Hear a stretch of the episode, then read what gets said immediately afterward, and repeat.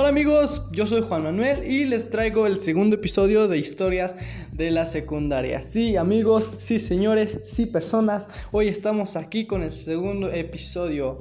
Saben, me tardé un poco porque en realidad no sabía qué historias contarle, o sea, yo tengo muchas historias, pero esta vez les voy a contar la historia de cuando la maestra se llevó mi mochila por irme de pinta al baño, o sea, literalmente. Les cuento, era la última clase, la clase con la profa de matemáticas, ella era una profa muy regañona, era muy mala conmigo y con mi amigo que se llama Braulio, se, llamaba, y era muy mala con nosotros dos, y recuerdo que un día le dije a Braulio, oye, ¿por qué no nos vamos?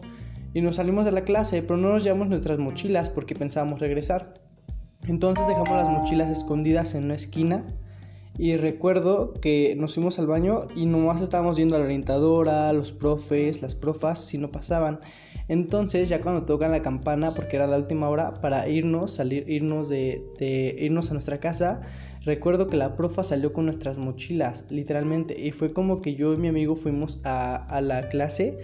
Bueno, ya con la maestra le dijimos, maestra, por favor, de nuestras mochilas, eh, perdónenos. Le estuvimos rogando, le estuvimos diciendo, profa, yo no voy a volver a pasar. Y recuerdo que mandó a citar a nuestros papás, dijo, los quiero mañana, si no ustedes ya no entran.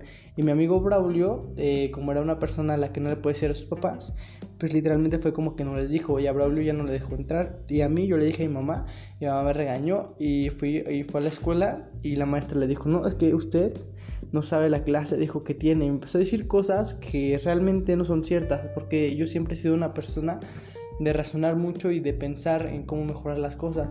Pero realmente, realmente no soy así.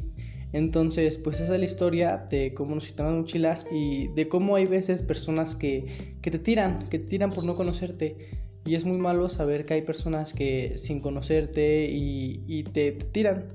Simplemente te tiran, te hacen tiraderas, te dicen cosas malas.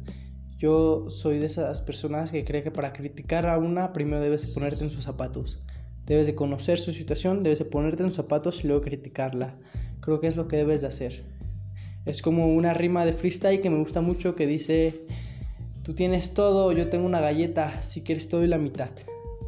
Hay que ser muy humildes y hay que saber, hay que saber comprender a las personas y hay que ser muy empáticos, ¿saben? Una persona te puede sorprender. No sé, a lo mejor yo lo sorprendo con música este año, a lo mejor sí, a lo mejor no. Tengo varias ideas, pero bueno, espero les haya gustado. Este es el segundo episodio de Historias de la Secundaria y sin más nada me despido. Bye.